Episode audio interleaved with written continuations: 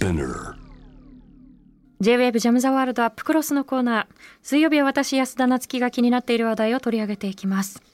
さあ、今月の5日、在日外国人の支援を行っている弁護士のグループが、都内で記者会見を開き、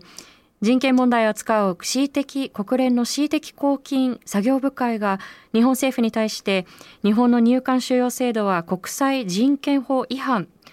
と指摘した、その意見書をまとめ送付していたことを明らかにしました。日本の入管収容制度、どんな点が問題視をされ、そしてどのような見直しが必要となってくるのか、今夜はこの方と一緒に考えていきたいと思います。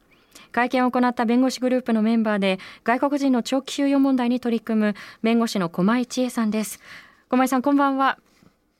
安田さん、こんばんは。駒井です。よろしくお願いいたします。ね、いつも取材などで大変お世話になっているんですけれども、改めて今日はお話を伺えればと思います。よろしくお願いいたします。お願いします。はい。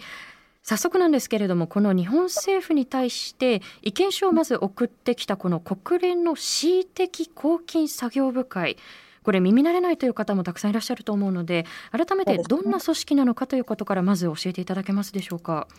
はい、えー、この組織は国連の人権理事会のもとにある組織でして、はい、国際法ですとか人権法のエキスパートの集団で、世界のトップレベルの研究者たちの集まりなんです。うん。でこのこの作業部会がですね、世界中から国際法違反の身体拘束を受けてますっていう SOS をですね、受けて調査して、はい、国際法違反のある場合は専門的な意見をズバッと出してくれる、そういう組織です。なるほど。この SOS を届けるというのは、それは個人が通報するという形でも可能なことなんでしょうか？はい。それが、えこの、この手続きのですね、大きな特色の一つです。なるほど。まあ、個人でも SOS を届けられるということは非常にこう大きな間口だと思うんですけれども、この、はい、作業部会が日本の入管収容制度、これ以前から国際社会の中でたびたび問題視されてきたことたくさんあったと思うんですけれども、ですね、特に今回はどんな点を問題だというふうに意見書の中で指摘をしているんでしょうか？はい。えまず大きなのが、入管の無期限の収容というのが国際法違反だと、はっきりと言いました。あとですね、あの、司法チェックをしない収容もダメだと、国際法違反だっていうふうに言いましたし、あともう一つが、必要性とか合理性のない身体拘束っていうのは間違いで、人間を身体拘束するのって他に何でもやりようがない時の最後の手段ですよねと。そういう当たり前の国際法上の原則を日本政府も守りなさいと言ってくれました。うん、なるほど。まあこれは本当にこう以前から問題視されてきたことですけれども、事実上無期限にいつまででもその外国人の方々を収容できてしまうような仕組みそのもの、それからまあ司法の目が届かない、あまりにもそのまあ入管の中でどのような意思決定がなされているのかということがブラックボックスそれから今ご指摘いただいたように、まあ、必要のない非常にこう恣意的に自由を奪っていくその仕組みそのものっていうことを問わなければならないということだと思うんですけれども改めてこの訴えを起こしたのがお二人ですねトルコ国籍で、まあ、クルド人であるデニゼさんそしてイランのご出身でサファリ・ディマン・ヘイダーさん実は私もお二方お目にかかったことがあるんですけれども改めてこのお二人がどんなことを訴え出ていたのかその日本の入管施設でどのような扱いを受けていたのかということを教えていただけますでしょうか？もちろんです。サファリさん、デニズさんともに難民申請者の方です。うん、で今回の収容だけでお二人はですね、合計3年半以上も収容されていたんですけれども、もう二人とも無期限収容に耐えきれなくなってですね、絶食するまでに追い詰められてしまった人たちでした。うんその、まあ、上限がないということは、例えばその刑務所だと刑期がありますよね。で、3年頑張ったら自分にこう自由が得られるという、その何かこう希望的な観測が心の中で作れるかもしれないですけれど、いつまでなんだろうかというその無期限のその期限がない、目標をどこに立てていいのかわからないというところが人を追い詰めていくんじゃないかなと思うんですが、特にそののまあ、デニズさんの場合はすでにその動画が公開されていると思うんですけれども、うん、その長期収容だけではなくてこれかなりひどい暴行もあったということなんですけれどもその点についても教えていただけますでしょうか？もちろんです。あの、デニズさんはですね、激しく職員たちが押さえつけている非常に乱暴な映像が公開されてるんですね。でこちらについては今裁判中なんですけれども、入管の中では実はこういう過剰な、あまりにも過剰な制圧という、その制圧って言葉ではとっても言い切れないような、え過剰なです、過激な行為が被襲者に対して行われてるっていうのは、実は他の人についてもよく耳にするんです。うんあの例えばこうやってその、まあ、身体的な暴行を受けるということそれから先ほどのその上限のないあのまあ、収容があるということこれ精神的にもかなり支障をきたすものではないかと思うんですけれどもこれその個人情報に抵触しないといいますかあのそれぞれの方々のその個人情報で差し支えない範囲でどういった例えば影響がそれぞれに出ているのかということも伺えますでしょうか？もちろんです。あの、え、言って、あの、話していいというふうに言われている範囲でお話しさせていただきますね。はいあの、うつ病を発症している方々、発症してしまう方々もいますし、あの、自殺未遂を繰り返すようになってしまう方々もいますし、自傷行為に走ってしまったり、本当にそういうふうな形で人間の心と体がですね、崩れていってしまう、あの、とっても、あの、弱ってしまうというのが、えすごくすごく辛いところなんですよね。うそうですね。例えばそのサファリさんも非常にこう、まあ、病気になってしまったり、体調を崩されてしまったりということがあったと思うんですけれども、例えばその入管収容中に、例えば医療をしっかりと受けることができていたのかだったり、そのあたりはいかがでしょうか？そうですね。あの、残念ながらですね、あの、なかなか、あの、お医者さんに見てもらえなかったりですとか、えあの、きちんと治療を受けられなかったりっていうことは、あの、サファリさんばっかりではなくてですね、他の方々についてもあったことで、サファリさんもどんどんどんどん体が弱っていきましたね。うん。あの、例えばこれ、その医療が受けられないというのは、その入管施設内に医療者はいないのかだったりですとか、その、はい、まあ、希望すれば外部のその医療機関を受けることができないのかだったり、そのあたりはいかがでしょう？えっと、実はですね、お医者さんは、あの、いらっしゃってるんですね。ただですね、あの、もう、ま人手が足りてないということなのかもしれませんけれども、もう頭が言われるように痛い、胸がめっちゃ痛いというふうに訴えてからですね、実際お医者さんに会えるまでに、1週間、2週間、2週間？はい、もう2週間以上待つことやって全然珍しくないというふうに聞いています。また外部の病院にもですね、なかなか連れて行っていただけない、本当に1ヶ月待ち、2ヶ月待ちっていうことも珍しくない状態です。うんなるほど。その、まあ、2週間の間に、例えばその万が一悪化してしまったらということを考えると、まあ、か携わっている支援者の方だったり、あるいは弁護士の方々も非常にこう気が気ではないところではないかと思うんですけれども、例えばこの、まあ、特にそのサファリさんあデニーさんもそうだったと思うんですけれども例えばその体調不良によって収容が一時的に解かれたことがあったと思うんですよね。2週間ほど。でさらにこう再収容ということがを経験されていたと思うんですけれども、はい、この措置については駒井さんどのように捉えていらっしゃいますか？本当にあれは人間の心をどんなに苦しめるかって思います。あの、やっぱり何年も収容されて先が見えない中で絶食に追い詰められた人たちが体重を10キロ、20キロ減らしてですね、そしたら2週間だけ外に出してもらってまた収容されていくっていうのを何回もされるんですね。これ本当に、それでサファリさんうつ病発症しましたし、本当にね、どんなにあの、心身ともにですね、辛い思いをされたかと思います。み、あの、何でもおられます、そういう方々が。そうですね。はい、やっぱり2週間だけ自由を味わわせて、また収容していくということは、まあ、また突き落とすわけですよね。それ自体が私は拷問だなというふうに思うんですけれども。うん、例えばその、まあ、こういった措置に対して、お二方自身、そのサファリさんとデニスさん自身は、どんなふうにこれまでの収容について捉えていらっしゃいますか、うんそうですね。あの、まあ、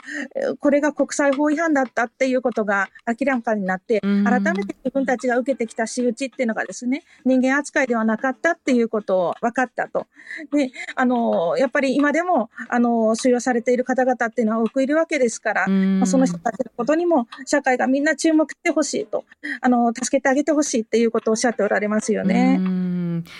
あの非常にこう切実な声だと思うんですけれども例えばその他の収容者の方々からもこの入管施設よりもってみればもう刑務所の方がましではないかという声を私も聞いたことがあるんですね。でこの日本政府としては例えば現在のまあ、恣意的なその自由の奪い方だったり上限のなさだったりですとかその入管収容制度についての法的な問題はないというスタンスなのかそのあたりはいかがでしょう？え残念ですけれども、現時点ですね、あの、入管ですとか、あの、そうですね、あの、法務省の側は、これは合法だと、あの、違反が、法違反はないというふうに、まあ、言い張っておられる形ですね。なるほどあのツイッターでもいろんなご意見をいただいていますが、えー、肉田隼人さん痛ましくてあまりにもひどくて言葉がないという声もいただいていますが駒井さんは例えばこれまでもすでに問題点を挙げていただいたと思うんですけれども入管収容制度で他にはどんな点が特に問題だというふうに感じてこられましたか？そうですね。あの、やっぱり無期限だ、無期限であるということがとても、あの、あの、え辛いですし、あと、あの、家族とバラバラにされてしまう、えー、ことの辛さもありますよね。あの、お父さんだけ収容されて、子供たちや、あの、お母さんがですね、え外で本当に辛い思いをしながら、いつ出てきてくれるかもわからないまま待っているような状態ですとか、あと、難民申請者が収容されていると、本当に悲惨ですね。あの、証拠を集めることも、もう本当にできなくなっていきますので、収容されている状態では。なるほど。今家族とバラバラというふうにおっしゃったと思うんですけれども例えばその収容中にどの程度そのご家族との面会ができるのかどの程度自由にできるのかだったり例えばその電話で連絡が取れるのかインターネットでのアクセスというのは可能なのかだったりそのあたりは具体的にいかがでしょうか？ぜひお話しさせていただきます。あの、えっとですね、え面会に行くことはできます。うん、で、あの30分だけなんですけれどもね。で、しかもですね、あの、これ月曜日から金曜日まで、土日はダメです。しかも、うん、あの、もう午後に割と早い時間に締め切られてしまうということもありまして、えなかなか、あの、面会も簡単ではない部分があります。うんあの、公衆電話が使用施設の中にありますので、中から外に電話をすることはできるんですけれども、コールバックはできませんし、あの、電話ができる時間も決まっています。コールバックというのは、外からその中にいる方にかけることというのができないということなんですかはい。あの、外から中の方には電話することができないです。なるほど、はい、インターネットのアクセスというのはどうでしょう、はいはい、残念ながら、現時点で日本には全くありません。イギリスでは、あの、パソコンがですね、収容施設の中に置いてあって、インターネットが繋がっていて、外の世界とインターネットで繋がってメールのやり取りもできるようになっています。全く日本とは違います。なるほど。あの、日本で私も面会に、あの、同行したことがありますけれども、本当にこう、狭い部屋の中で、まあ、厳重にそのセキュリティが守られているところに、こう、まあ、押し込められるような形で面会をしますよね。でも、あの、イギリスのその面会風景なんかを見てみると、まあ、比較的その広々とした風景の中にテーブルが点在してというところここもだいぶ違う点ですよね。はい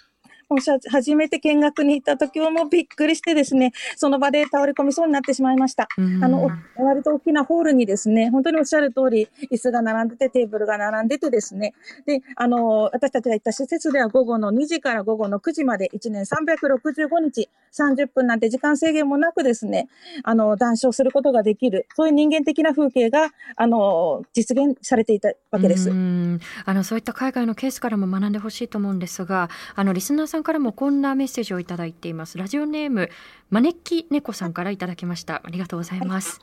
え小前さんに質問です。入管収容制度の実態が知られてないということはメディアの伝え方が消極的であることも大きな要因になっていると感じているのですが小前さんはどのように変えれば今の状況を改善できると思われますか？ということなんですけれどもそのメディアの消極的さというのは小前さんどんなふうに捉えていらっしゃいますか？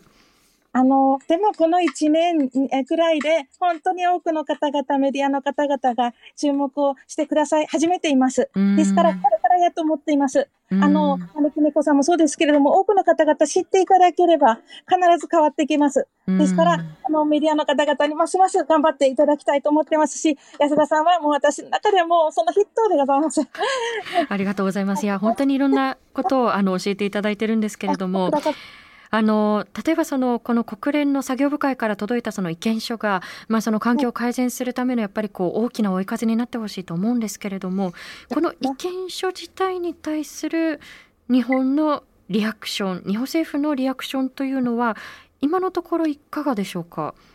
はい。今のところですね、法務大臣の方で、まあ、十分に内容を精査しながら、検討に向けた努力をしてまいりたいというふうなおっしゃい方はしておられますけれども、検討されているのかされていないのか、全然こちらには伝わってこないですし、わかりません。そうですね。ちょっと、まあ、これだけ重大なあの意見書だったと思うんですけど、ちょっとふわっとした反応しか返ってこないなというのが今のところの、まあ、現状かなと思うんですけれども、そんな中で入管法の改正が今議論をされているということで、で、その中でも、まあ、これ非常にこう懸念するポイントなんですけれども例えば強制送還を拒否した外国人に対する刑事罰、まあ、これ送還忌避罪忌避というのはこう避けるという意味での忌避ですねの導入が検討されているということなんですけれどもまずこの今議論されているこの送還忌避罪というのは一体どういうものなのかなのかということを小前さん教えていただけますでしょうか？はい、そうですね。あの、退去強制令書が出た人たち、えー、についてですね、あの、それでも帰れませんというふうにおっしゃる方々っていうのはいらっしゃるわけですね。どういう人たちかと言いますとね、あの、難民申請者の方々ですとか、先ほどお話に出ました、家族が日本におってですね、どうしても帰れない日本人の妻とか、日本人の子供たちがおりますとか、あの、永住者の子供たちがおりますとか、そういう人もおられるわけですよね。そういうふうに、どうしても帰れませんって人たちにもう一度命令を出して、それでも帰れませんって言ったときに、その人たちを刑事罰与えようと。えそういうのが今日、あの、送還忌避罪なんですね。うん、なるほど。これ、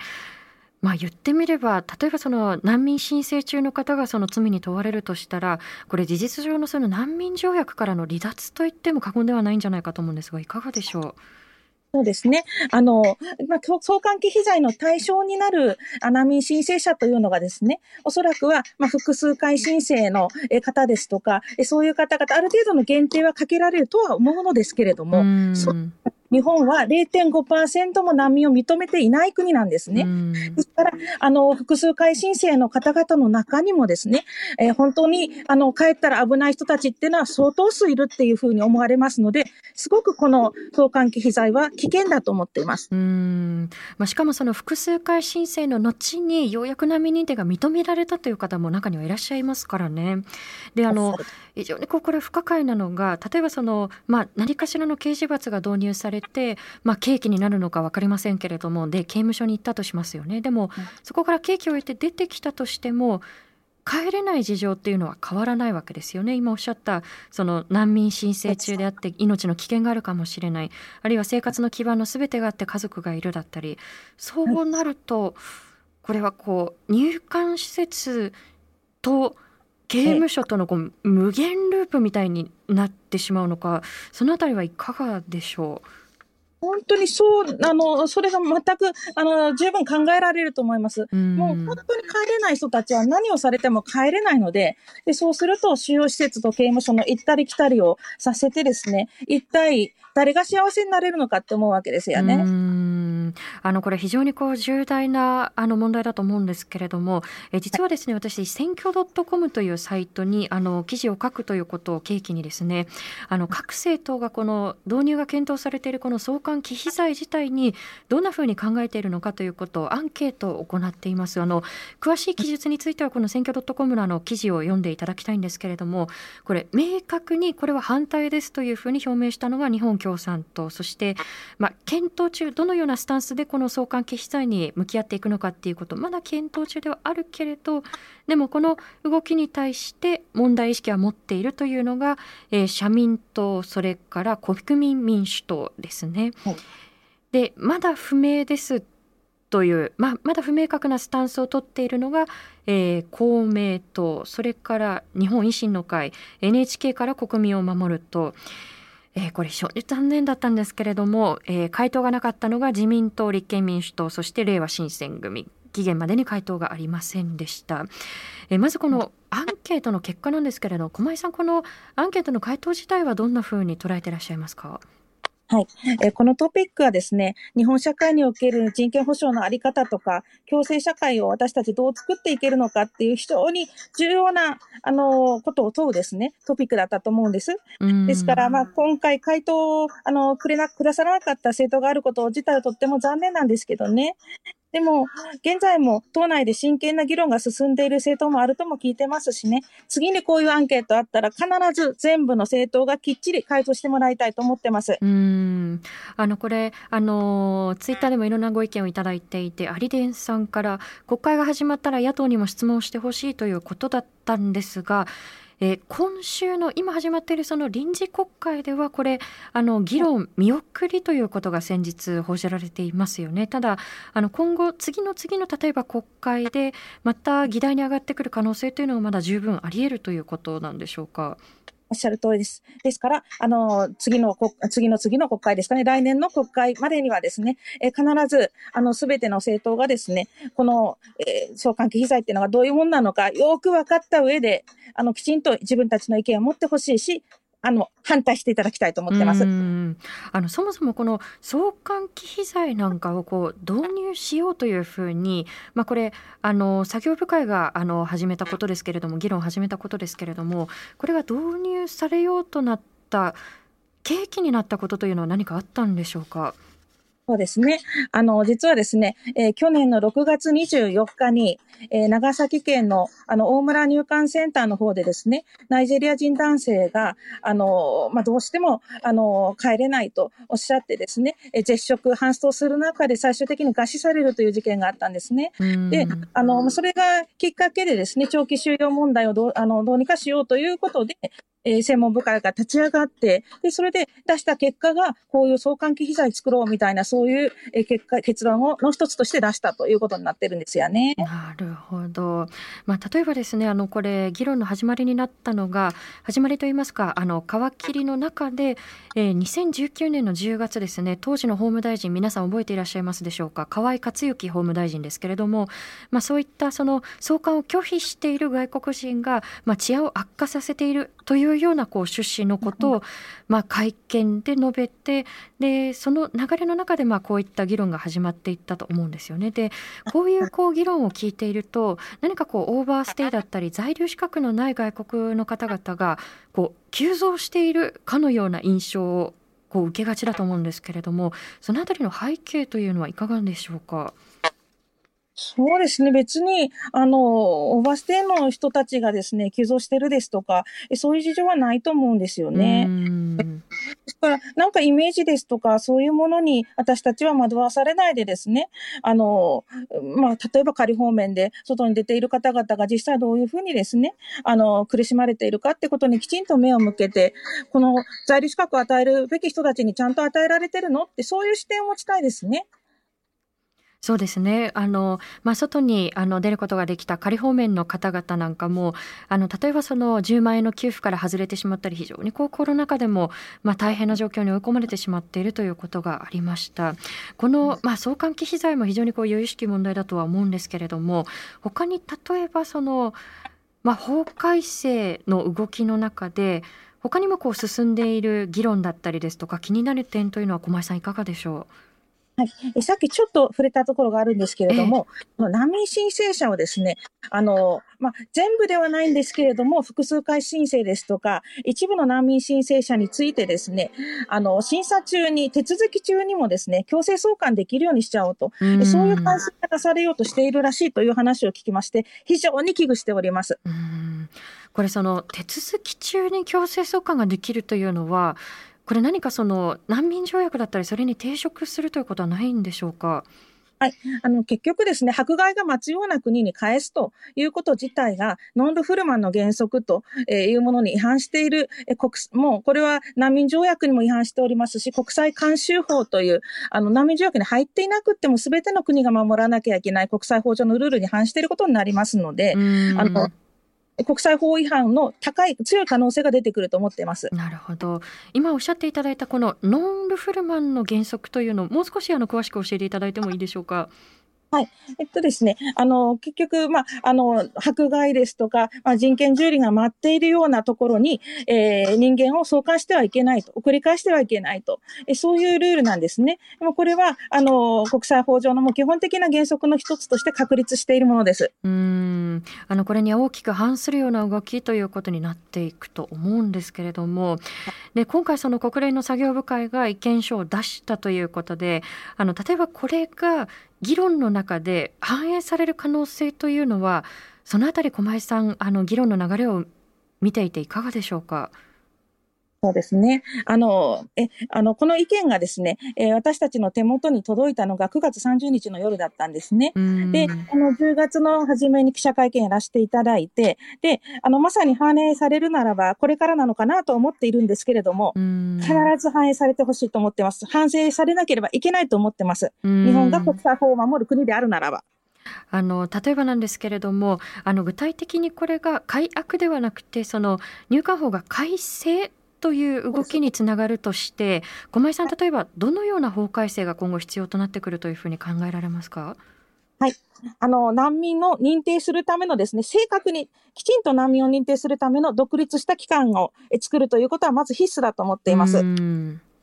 次にですね、自由権規約ですとか、子供の権利条約をはじめとした国際人権法を守って、在留特別許可を与えるべき人たちにきちんと与えていく、そういうシステムも作るべきです。うん今あの現在ですねこれは私もあの問題に思ってきたところなんですけれどもあまりにその入管という機関に、まあ、権限が集中しすぎていますしやっぱりその意思決定のプロセスっていうのがブラックボックスだと思うんですよね。でもなかなかその密室でどんなことが起きていてどんなことが問題で具体的にどんなことが改善されるべきなのかっていうことが密室で起きているがゆえになかなかこう外に伝わっていかないということがあると思います。であの最後にですねあの小前さんこれまで現場でいろんなこう、まあ、収容されている方あるいは難民申請者の方々の声に触れてこられたと思うのでそれを踏まえてリスナーの方々にあのこういうことを知ってほしいだったりこういうメッセージを受け取ってほしいということを最後にありましたら伺いますでしょうか？はい、本当にですね、あの日本にはあの本当に苦しんでおられる、あの、あまり目立たないところで苦しんでこられた、あの、難民申請者ですとか、非正規滞在の方だけれども帰れない事情を持った人たち、そういう人たちの存在にぜひ気がついていただきたいと思います。そして、一緒に幸せになる道、もちろん、もちろん、あの、それをみんなでできる限りですね、探っていきたいと思います。そうですねなかなかその父として改善が進まないのは、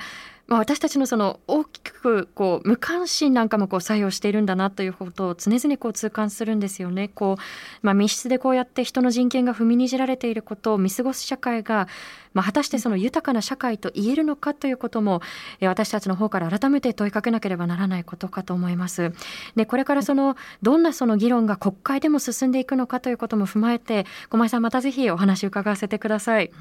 どうもありがとうございます。はい、今夜ありがとうございます。ということで今夜は入管の収容問題国連からの指摘、えー、そして今検討されている送還忌避罪について弁護士の駒井千恵さんにお話を伺っていきました。えー、私も実はあの収容されていた方々にこうお話を伺ったりですとか、まあ、駒井さんをはじめ弁護士さんたちにも取材で大変お世話にはなってきているんですけれども、まあ、それで常々思うのがあれだけやっぱりこう人権を蹂躙されてしまっている方々なのでやっぱり弁護士さんたちの助けだったり支えっていうのは不可欠なわけですよね。でも例えば仮放免だったり在留資格を失ってしまった方々っていうのはその労働許可を得ることができない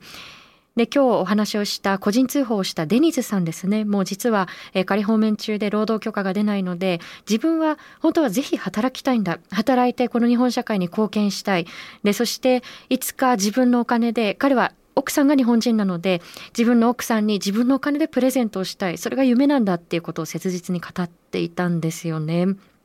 でもやっぱり働いて自分でまあ、自分の資金を稼ぐことができないっていうことはやっぱりご家族だったり周りの支援者の方々を頼っても弁護士さんを頼るっていうことその費用を捻出するっていうことがギリギリなんですよね。でそうなると、まあ、現場を支える弁護士さんたちもまたギリギリの状態でこのまあ、巨大なやっぱりこう権力ですから入管もでそこにやっぱりこう対峙していかなければならなくなってやっぱりこう体力を消耗してしまうわけですよね。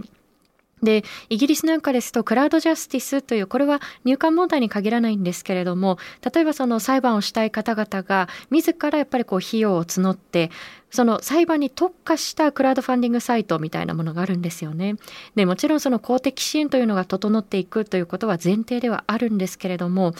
一方でその裁判費用が捻出できない方々に対してあるいはその周りで奔走している弁護士さんに対しての支えっていうのが今の日本の仕組みだとやっぱりこう不十分だと思うのででそこを支えることによってより声が届きやすくなって